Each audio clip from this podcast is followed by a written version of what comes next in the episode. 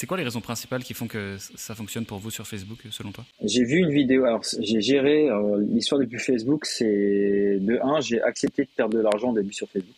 Euh, Non, mais je te laisse continuer, mais tu pouvais pas me rendre plus heureux qu'en disant, disant, cette phrase. Mais je te laisse continuer. Non, mais en fait, c'est parce que j'ai déjà été dans des ateliers de coworking avec d'autres marques et c'est vrai qu'elles elles ont peur de dépenser de l'argent sur Facebook. Le problème, c'est que c'est sûr qu'au début, tu vas en perdre de l'argent. Il faut, faut peut-être te dire, tiens, je suis prêt à cramer pour commencer, j'en sais rien, 500 euros, 1000 euros, 2000 balles, tu vois.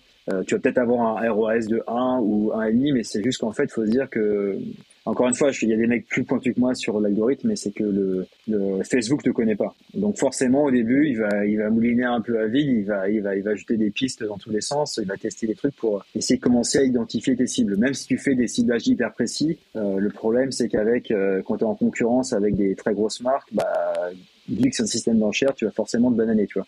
Donc, euh, faut vraiment accepter quand tu es, je pense, petit au début, euh, de perdre, voire de pas gagner vraiment de l'argent sur Facebook. Nous, quand on a commencé, je pense que la première année, on était quasiment sur un ROAS de 1, ce qui n'est pas ou 1, 1, 2. Par contre, dès la deuxième année, on est passé à, euh, ça dépendait des saisons, mais on allait entre 3, euh, entre 3 et 5.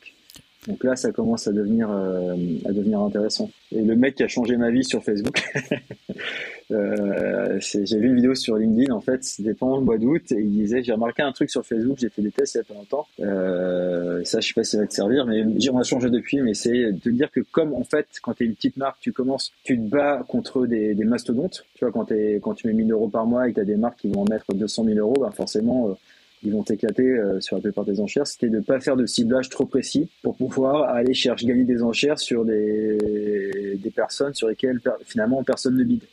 Et ça, ça s'est avéré une stratégie euh, très payante pendant, euh, je dirais presque deux à trois ans. Quoi. Aujourd'hui, ça marche moins bien.